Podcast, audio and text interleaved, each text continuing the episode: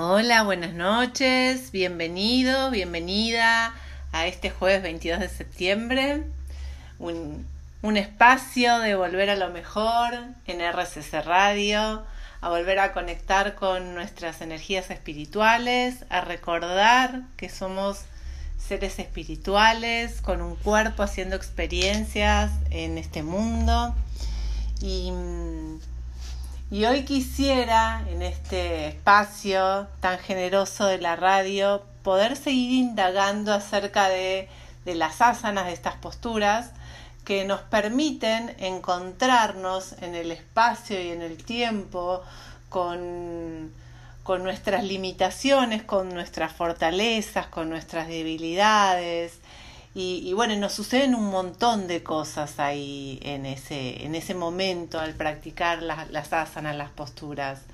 En el episodio anterior, el 15 de septiembre, hablamos bastante de las asanas, de, de, esta doble cualidad de estira misukam, de fuerza y relajación, que hay asanas que son más lánganas para ayudarnos a relajarnos, hay asanas más brahmanas que nos conectan hacia la acción y después como este lugar de equilibrio de las asanas más samana, donde ahí deberíamos apuntar como al final de la clase. También vimos eh, que las asanas tienen eh, formas y cualidades de la naturaleza, muchas de ellas, de los distintos mundos. Y, mm, y hoy me gustaría hablar un poquitito en esta primera parte de cuándo practicar las asanas, cómo practicarlas, ¿no? Si hay que hacerlo tempranito a la mañana, a la tarde, a la noche, con el estómago vacío. Bueno, un poquitito vamos a indagar ahí porque es importante para que vos lo practiques de la mejor manera posible. No hay una forma correcta, sino que debería ser que la práctica de asanas se adecue a tu forma de vida. Entonces, si vos, por ejemplo, tenés tiempo a la mañana y te levantás y tenés un tiempo como para practicar, está buenísimo que lo puedas hacer con el estómago vacío, habiendo tomado, por ejemplo, un vaso de agua tibia, o si te gusta tomar un mate, unos matecitos, pero sin ingerir alimento. ¿Por qué te digo esto? Porque cuando nosotros practiquemos, vamos a hacer movimientos con el abdomen, vamos a hacer torsiones y si nosotros recién hemos tomado el desayuno, la energía del cuerpo va a estar en el proceso digestivo y nosotros necesitamos que la energía vaya a los músculos, vaya recorra el cuerpo, ¿sí? Y no, no se trabe en el sistema digestivo. Con lo cual es la mejor manera ¿sí? de practicarlo, acordate, es con estómago e intestinos vacíos, lo ideal, ¿sí? con ropas cómodas que no, no ajusten mucho para que no corte la circulación. Si vas a, vas a estar trabajando asanas y querés ver cómo trabajan tus músculos, bueno, ahí estaría bueno que eh, también no sea demasiado holgada la, la ropa para que vos puedas ver la anatomía y la contracción del músculo, así que puedas tocar del músculo y verlo.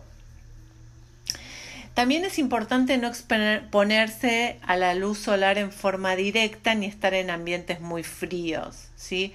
Los extremos no son buenos. Hace unos años que se mm, puso de moda el yoga Bikram, que es un yoga que se hace con eh, mucho calor en lugares con temperaturas muy altas más de 40 grados y eso la verdad que no está recomendado para la salud de nuestro organismo. Son muy pocas personas que tienen eh, un metabolismo muy fuerte, lo pueden realizar y a la larga trae muchas complicaciones, incluyendo circulatorias y cardíacas. Así que no está aconsejado tampoco en lugares muy fríos. Y lo ideal es hacerlo siempre a temperatura ambiente. Y otra recomendación muy, muy, muy, muy importante, muy te diría la más importante de todas, es no forzar al cuerpo más allá de su capacidad. El yoga es un proceso evolutivo, ¿no? Es un concepto holístico individual, es no invasivo, o sea, no hay que agregar nada de afuera y está en constante evolución, ¿sí? Entonces, eh, lo que tenemos que ir haciendo es ir dándole la dirección a nuestro cuerpo, a nuestra mente, a nuestras emociones y a nuestra energía hacia dónde queremos ir. ¿sí? Siempre observando que esté esta doble cualidad de, de atención y relajación, no más allá de nuestras capacidades y nuestras capacidades evolucionan todo el tiempo. O sea, no es que si yo hoy a una postura llego hasta un determinado nivel significa que me voy a quedar ahí un mes. No, en la medida que más lo practique y con más conciencia voy a ir evolucionando. Con lo cual el límite siempre se va corriendo, pero también siempre hay un límite de referencia.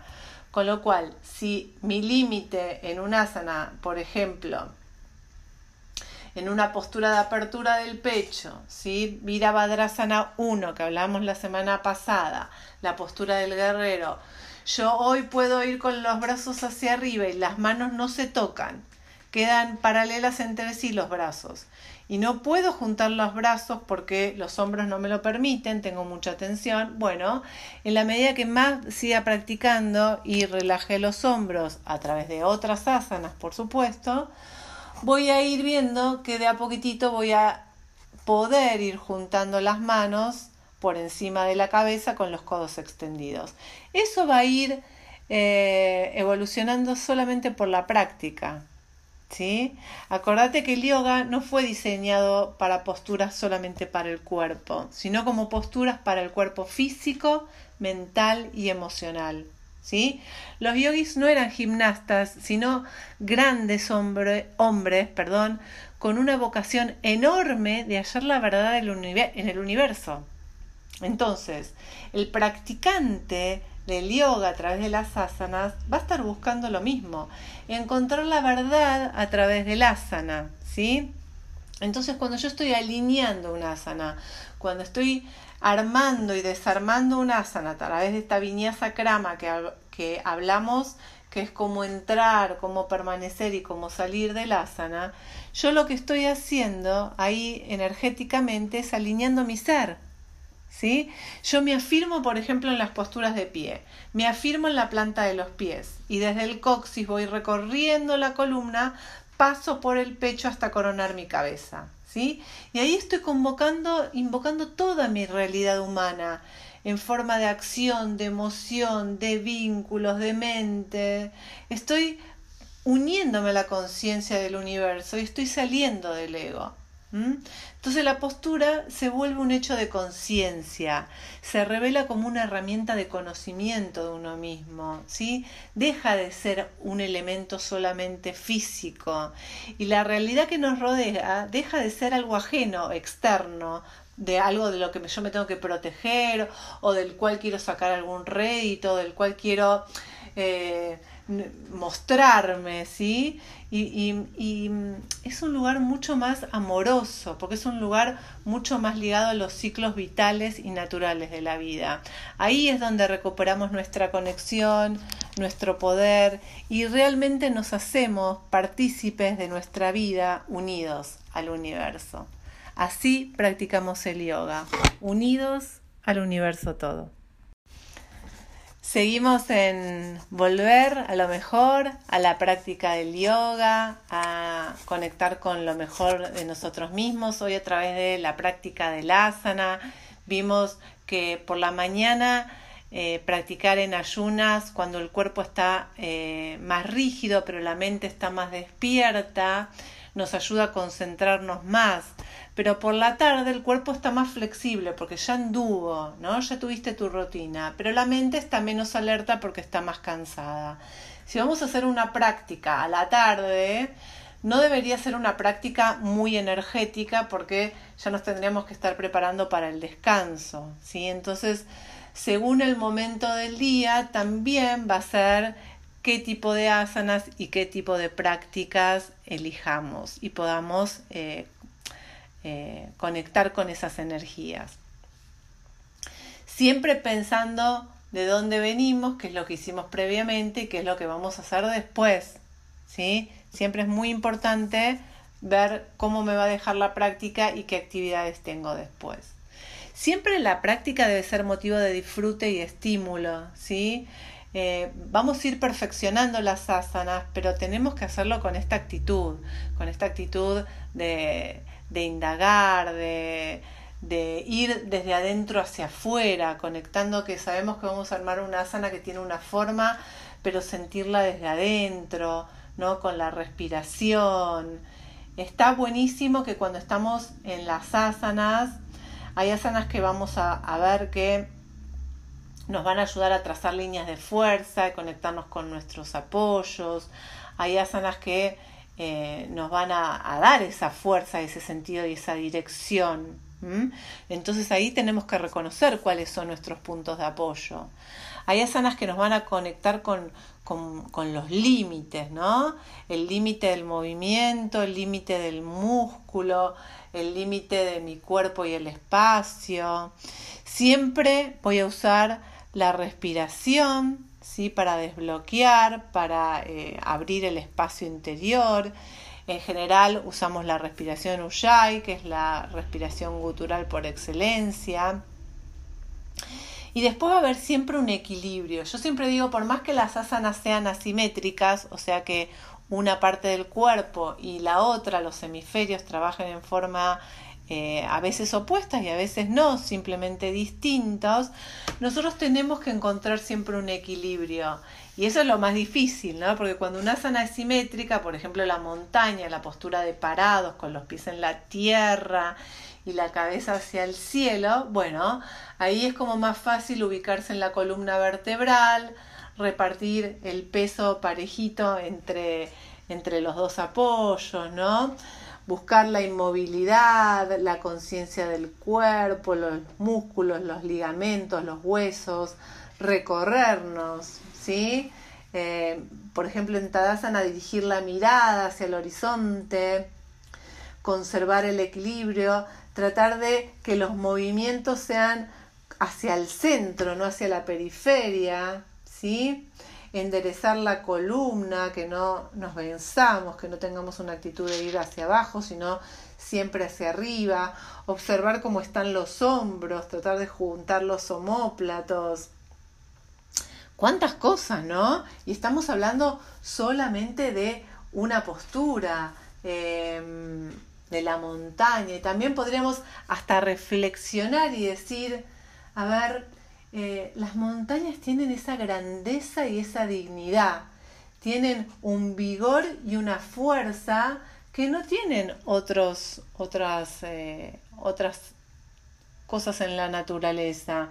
Y podemos evocar esas cualidades, podemos estar en Tadasana, que es montaña, evocando todas esas cualidades sentir la fuerza dentro nuestro, sentir la estabilidad dentro nuestro, sentir la tierra y el sostén en nuestros pies y sentir que la coronilla quiere ir hacia el cosmos.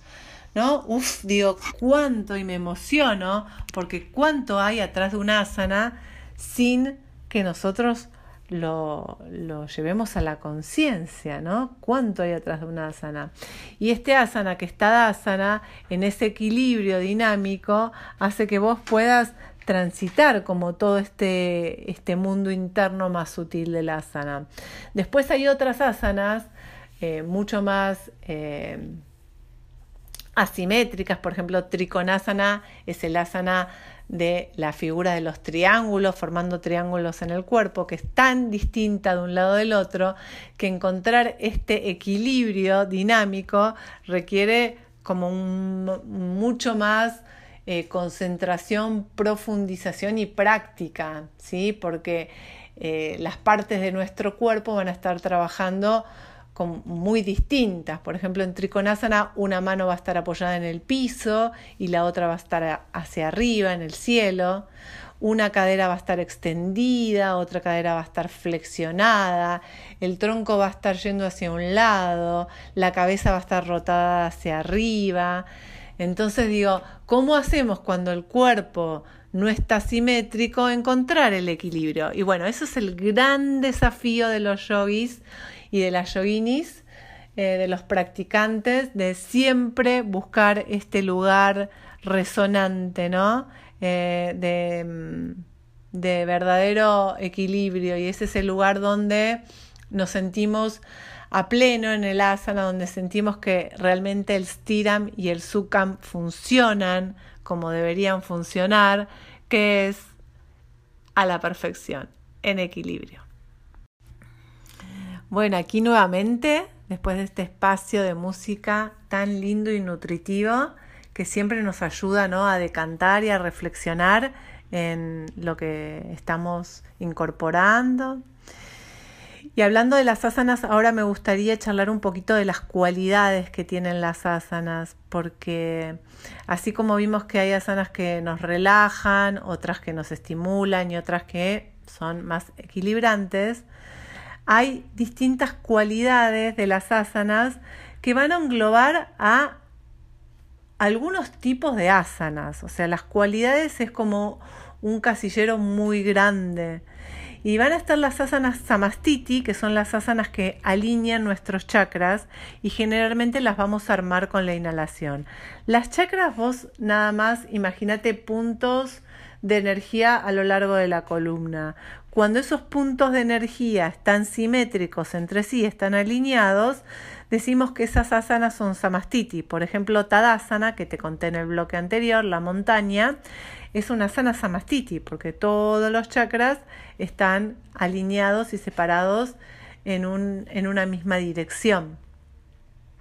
Hay otro tipo de asanas que se llaman viparita. Viparita significa al revés o invertido. Que es todo un mundo y cuando estamos invertidos, cuando el corazón está por arriba de nuestra cabeza, por ejemplo, o cuando el abdomen está por arriba del corazón, o cuando nuestras piernas están para arriba. Ahora va a haber asanas que son viparita, que son lángana, por ejemplo. Si yo me pongo contra mis piernas apoyadas en la pared y mi tronco en el piso, estoy invertido, ¿sí? Porque mis piernas están por arriba. Pero estoy relajado. O sea, no estoy en una actitud de esfuerzo. Si yo debajo de mi sacro pongo un almohadón, un bolster, por ejemplo, voy a quedar más en pendiente. Entonces estoy más invertido todavía y eso hace que el asana viparita, su función mejore, ¿sí? Porque es más potente. Ahora hay asanas viparita que son de esfuerzo. Por ejemplo, Salamba eh, Sarvangasana, que es el paro de hombros, o Salamba Shirasana, que es el paro de cabeza, donde yo estoy literalmente, por ejemplo, en Salamba Sarvangasana, sobre mis hombros con todo el tronco perpendicular a la tierra y en Salamba apoyado literalmente en la coronilla, ya sea apoyado sobre los antebrazos o sobre las manos, según la versión que esté practicando, pero estas asanas requieren de mucha fuerza, más Salamba que Salamba Sarvangasana. Con lo cual, si bien es una asana viparita, que es una asana invertida, es una asana brahmana, ¿sí? O sea que la cualidad del asana no necesariamente va a ser que sea o Langana o Brahmana, sino que puede tener de ambas. Otra categoría de asana es paribriti. Paribriti son los giros, los torsiones, ¿sí? Cuando yo giro hacia el lado opuesto de mi cuerpo al, que quiero ir. Por ejemplo, si yo estoy con las piernas separadas, el doble del ancho de las caderas, y llevo mi mano derecha al tobillo izquierdo, ahí estoy haciendo una torsión hacia la izquierda. ¿Sí? Cuando yo llevo la mano derecha al tobillo izquierdo, perdón, me retracto. Cuando llevo la mano derecha al tobillo izquierdo, estoy haciendo una torsión hacia la izquierda. Cuando llevo la mano izquierda hacia el tobillo derecho, estoy haciendo una torsión hacia la derecha. ¿Mm? Entonces, estas asanas las armamos con la exhalación. O sea, llegamos a la torsión siempre exhalando, contrayendo el abdomen. Y estas asanas que las podemos hacer de pie, las podemos hacer sentados, las podemos hacer acostados, son muy pero muy pero muy buenas para el metabolismo. ¿Por qué? Porque en el movimiento ese de la torsión lo que hacen es nuestros órganos internos giran, se conectan hacia adentro, es como cuando vos vas a estrujar un trapo, ¿viste? Y lo llevas bien, bien hacia adentro, tirás de un extremo para un lado y del otro extremo para el otro lado y presionás hacia adentro. Bueno, tus órganos que están congestionados quedan aprisionados y cuando inhalas de nuevo se liberan. Entonces las toxinas que están retenidas dentro de nuestros órganos, cuando vos contraes, quedan neutras y cuando vos soltás, inhalas de nuevo, se liberan. Eso va al torrente, al torrente energético y al torrente sanguíneo. Y después se liberan, salen del cuerpo. ¿sí? Cuando nosotros vamos al baño o cuando exudamos y sacamos a través de la piel, eh, a través de nuestras células, transpiramos, es, las toxinas van saliendo. Por eso es tan, tan importante las asanas, estas paribriti. Después tenemos otra categoría, que es la cuarta, que es las purvo. Purvo significa ir hacia el este o hacia el frente. Entonces a nivel de los chakras, como te contaba, se van a alinear hacia arriba, o sea, van a ir todos hacia la región más alta del pecho. A esta región nosotros la llamamos del prana o de la incorporación o de la apertura y son todas las posturas de arcos. ¿Sí? Si vos practicas el yoga, ves que cuando vos vas a hacer un arco, entras inhalando y la sensación es de apertura, ¿no? Es de ir hacia el mundo, de abrirnos hacia todo lo que está manifestado y hay mucha expansión, ¿sí? Sukkam es lo que sentimos, que es, ¿no? Cuando volvemos de un arco es como, wow, cómo nos abrimos, esa sensación tan, tan espectacular. Y otra categoría, vamos a ir a la quinta, sería la contraria, las purvo, son las pachimotana, que por supuesto es el oeste, ¿sí?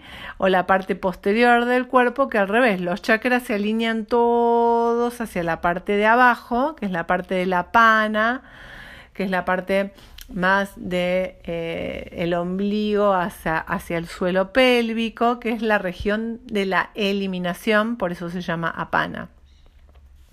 ¿Y qué asanas me van a, trabajar eh, esta, esta cualidad? Bueno, son todas las flexiones anteriores. Por ejemplo, Pachimotanasana, la postura de la pinza que hablamos la semana pasada, trabaja mucho esta, esta, esta cualidad. O, por ejemplo, Uttanasana, cuando nosotros nos plegamos hacia abajo con los pies apoyados en el piso, ¿sí? También trabaja esta cualidad. Y nos ayuda a eliminar, a soltar, a relajar, ¿sí? Tensiones físicas, mentales y emocionales. Una última cualidad de las asanas que vamos a ver hoy son las parshva. Parshva significa lateral o sea, vamos a trabajar un lateral del tronco y otro lateral del tronco en forma eh, correlativos.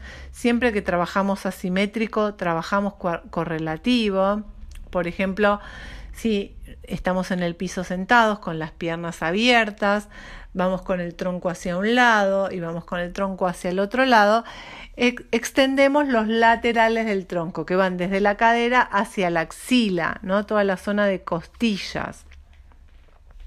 Y ahí también nosotros trabajamos con la inhalación, porque lo que queremos abrir son los laterales. De las clasificaciones que te conté, tanto las paribriti como las parshva, que son las asimétricas, tenemos que trabajarlas primero de un lado y después del otro lado, ¿sí? Como para emparejarnos. En clases em, grupales siempre trabajamos aproximadamente el mismo tiempo de un lado y del otro. Dentro de la tradición de Krishnamacharya, trabajamos en las parshvas siempre primero el lado izquierdo, que es entre comillas digo yo el más débil, y después el derecho, que es el que estamos más acostumbrados. Y en paribriti, que es las torsiones, hacemos al revés. Primero trabajamos hacia el lado derecho y después hacia el lado izquierdo. ¿Y por qué te cuento esto? Porque el prana, que es la energía que trabajamos en cada clase a través de las asanas, cuando nosotros trabajamos en parshva, o sea, en el lateral, va primero hacia el lado que estamos trabajando. Si vamos hacia la izquierda, trabaja al lado izquierdo, si vamos a la derecha, trabaja al lado derecho. Cuando nosotros hacemos paribriti, torsión, el prana gira hacia el lado opuesto. O sea que si yo giro primero hacia la derecha, el prana va a la izquierda y si yo giro después hacia la izquierda, el prana va a la derecha. Por eso se trabaja al revés. En cambio, en el resto de las asanas, las amastiti, las viparita, las purvo y las pachimotana, como es simétrico, ¿sí? Lo voy a trabajar una sola vez. Ahora, si nosotros estuviésemos en un trabajo más terapéutico, en un trabajo individual, y vos te das cuenta que tenés un lateral del cuerpo muy distinto al otro, o incluso tenés escoliosis, ahí yo te recomendaría que del lado donde más sentís restricciones y acortamientos, trabajes mucho más a conciencia con muchas más respiraciones y en forma mucho más amorosa, ¿sí? Porque realmente el trabajo del yoga es ir hacia un equilibrio.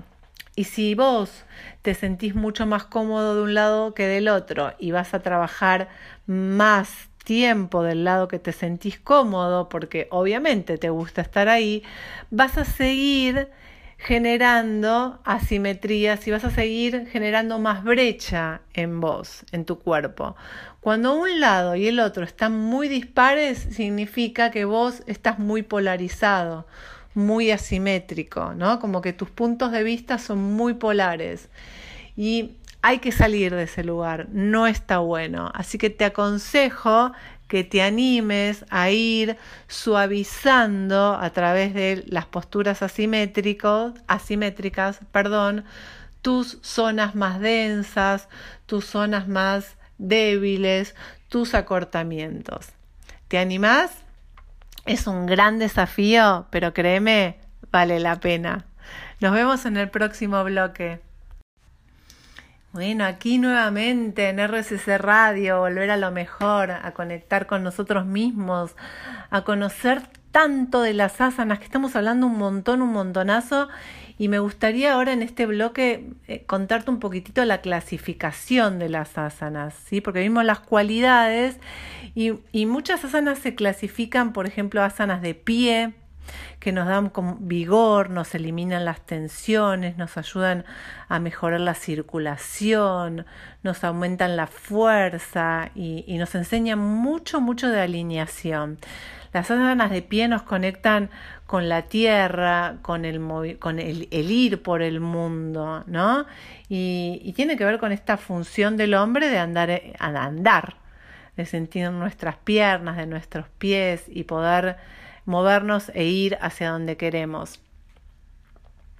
Después las asanas de sentados eh, involucran, así como las asanas de pie involucran a nuestros pies y la conciencia de cómo nos paramos, que no es un tema menor, ya vamos a hablar un episodio entero de los pies, cómo cuidar los pies y cómo pararnos. Las asanas de sentados involucran a nuestros isquiones. Los isquiones son los huesos que tenemos debajo de las caderas y es muy importante aprender a sentarnos bien en las posturas de sentados, que realmente podamos estar en el centro de los isquiones y no en la parte de atrás de los isquiones, porque cuando estamos en la parte de atrás de los isquiones, generalmente nos redondeamos, hacemos una eh, basculación de la pelvis y vamos hacia el sacro. Entonces eso no está para nada bueno porque no podemos extender la columna. En general, las asanas de sentados nos van a dar más cualidades de, de, calma, ¿no? Así como las asanas de parados nos, nos invocan a la acción y nos dan energía, las asanas de sentados nos ayudan más a ir al proceso de la calma, eliminar la fatiga, ¿no? Renuevan la energía de nuestro cerebro y nos calman generalmente los nervios, regularizan también la, tensión arterial y nos ayudan y nos facilitan al sueño. Vos imaginate en la antigüedad los hombres y las mujeres sentados alrededor de quizás un fuego, cocinando, haciendo labores, quehaceres, manuales, eh, ya sea tejiendo, bordando, arcilla, o charlando o contando cuentos, ¿no? Y a mí me da eh, mucha felicidad el poder estar sentado en grupos, en círculos, eh, conversando o haciendo lo que tengamos que hacer, o en el hogar, sentados con las familias.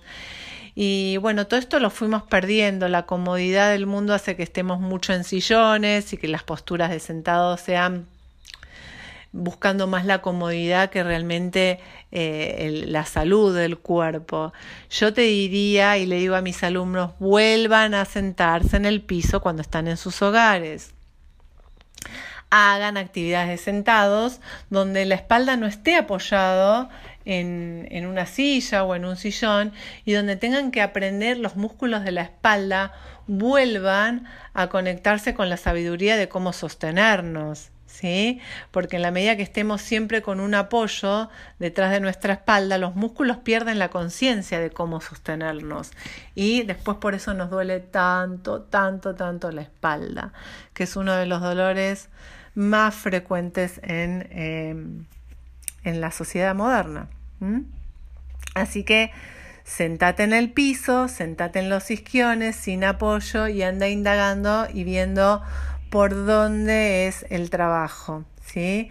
Otras asanas se clasifican en supinas y pronas. Supinas y pronas quieren decir mirando hacia arriba y mirando hacia abajo. Estas asanas lo que nos van a hacer es, nos van a a afianzar la zona abdominal, van a incrementar la movilidad de columna y caderas, ¿sí? Por ejemplo, hablamos la semana pasada de Adho Mukha Svanasana y Urva Mukha Svanasana, que son dos asanas que se combinan muy bien juntas, que son las del perro mirando hacia arriba, el perro mirando hacia abajo. Nos ayudan a abrir la región inguinal cuando hacemos una extensión de cadera y de columna y también nos fortalecen la espalda y los brazos. Son súper em, eh, combinadas entre sí, son súper equilibradas. ¿Sí? Una hace flexión de cadera, la otra hace extensión de cadera, una hace un poco de flexión de columna, la otra un poco de extensión de columna, una hace flexión de tobillos, la otra hace extensión de tobillos, una hace flexión de muñecas, la otra hace extensión de muñecas. Bueno, todo eso hace que realmente lleguemos al, lugar de sámana del equilibrio que, está, que lo que tanto te cuento que tenemos que apuntar a ir hacia ahí. Después tenemos la clasificación, bueno, de las invertidas que vimos, estas eh, eh, también dentro de las cualidades, que, bueno, revitalizan todo el organismo, alivian la presión en las piernas y los órganos internos, no ayudan muchísimo al retorno venoso, mejoran la circulación y la fatiga de las piernas. Es increíble cuando hay, por ejemplo, edemas en la región de tobillos y pones las piernas para arriba, aunque sea un ratito arriba de una silla, cómo empieza a drenar ese agua y se deshinchan los tobillos, ¿sí? se tonifica el sistema glandular, eh, incrementa el flujo sanguíneo hacia el cerebro y fortalece el sistema nervioso. Cuando no tenemos que practicarlas, por ejemplo, cuando tenemos alta presión. ¿sí? Alta presión, las posturas invertidas están contraindicadas. ¿Por qué? Porque la presión sanguínea va hacia nuestro sistema nervioso y, y es donde tenemos que evitarlo, ¿no? Tenemos que buscar que la presión baje y baje hacia las piernas en el caso de la patología de la alta presión. No obstante ello, las posturas invertidas para el resto de las personas son muy, muy interesantes porque también revierten el flujo de nuestra energía, de nuestro prana. Entonces, si nosotros venimos como muy acelerados, hacemos una invertida y bajamos y si estamos como muy bajos de energía, hacemos una sana invertida y nos ayuda a, eh, al revés, a vigorizarnos. Así que tienen muchísimas, muchísimas cualidades como para ir eh, activándolas y incorporándolas a nuestras prácticas. Después tenemos otra categoría de asanas que son los famosos equilibrios, donde podemos hacer equilibrio en un pie o con un pie y una mano. ¿sí?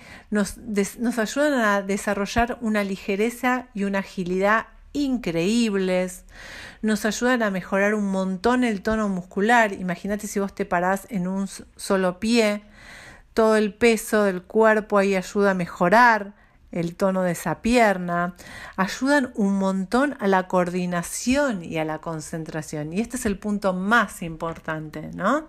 Porque coordinar y concentrarte para no caerte cuando estás en un solo pie o cuando estás con una pierna y una mano, por ejemplo, en, la postura de eh, Adomuka, si vos salís de Adomuka eh, la postura del perro, y llevas una sola mano al piso, girás el tronco y la otra mano la llevas hacia arriba y te quedas apoyado sobre un solo pie, en esa postura que estás en equilibrio, no sé si me seguís con el razonamiento hacia dónde quiero ir, eh, ay, se me fue el nombre de la postura, ya te la voy a decir, en ese momento vos estás con un brazo y con una mano en el piso como si fuese una pierna. Imagínate cómo se, tonifican los brazos en esa postura. ¿sí?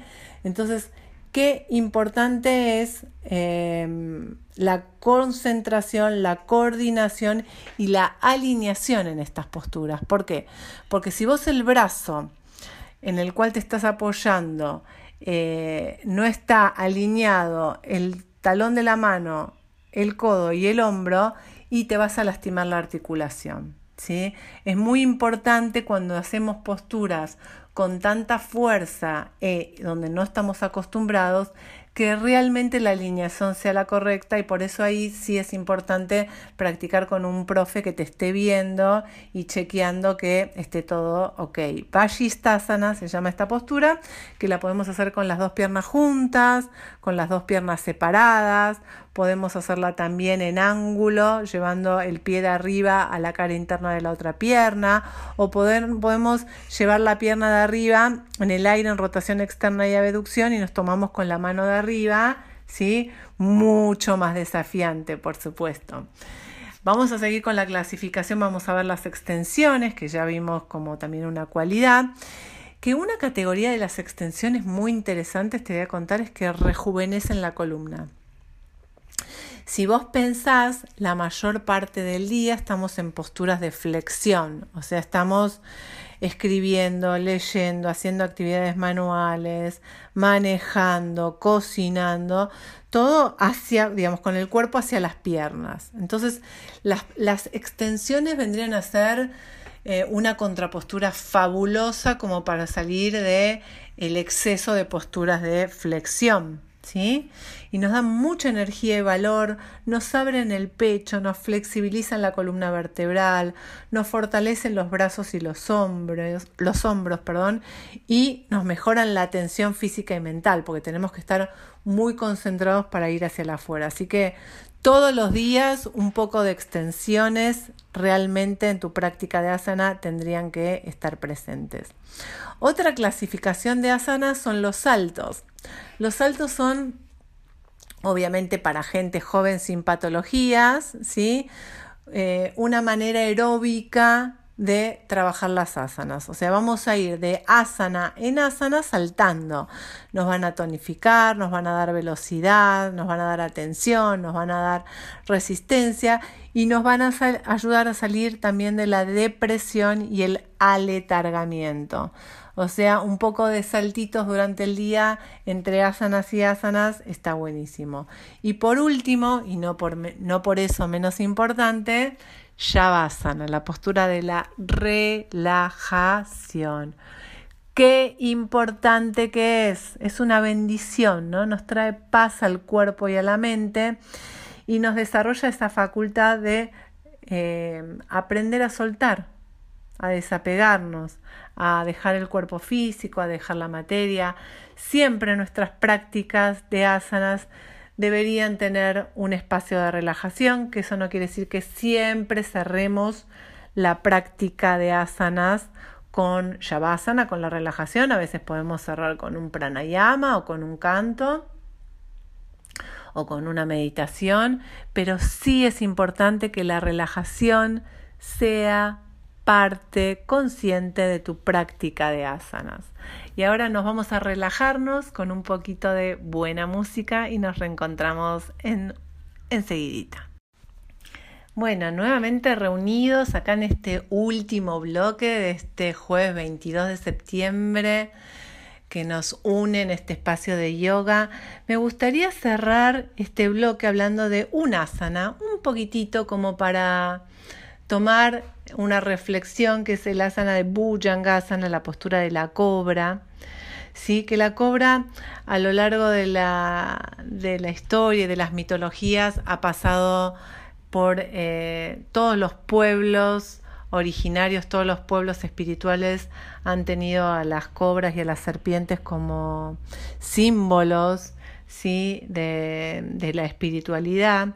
Y cuando nosotros practicamos la cobra, la postura de la cobra, que es con extensión de caderas, con los empeines en el piso, con las manos eh, debajo de los hombros, haciendo fuerza para rotar los hombros y abrir el pecho, extender la columna, extender las caderas, y de pronto sentimos como ese fluir de la kundalini o de la energía en la columna, ¿no? Se me vienen como muchas eh, muchas ideas de la cobra, pero te quiero leer algunas palabritas de un libro muy interesante que yo uso en el profesorado, que es el libro de Hatha Yoga, se llama El lenguaje oculto de símbolos, secretos y metáforas de Swami Shivananda Radha, que él nos va a contar esto. Mirá, Bhujangasana es la postura de la cobra y va a implicar, por ejemplo, vida eterna, horror, demonio, inocente, amigo, veneno de la depresión, magnetismo, el destino golpea, competición, observaciones venenosas, mina, la confianza, negarse, capucha amenazante, fanfarronear, mal de ojo, víctima impotente, ahogado, alejarse de la despreocupación, conocimiento, olas, blando, deseos alimentados por las emociones, huida, sombrío, refugio. ¿Qué otras significaciones tiene una serpiente para vos? ¿Qué puede enseñarte, no? El conocimiento no llega a la carrera, se desliza suavemente hacia nosotros. De repente, tengo conciencia de algo nuevo.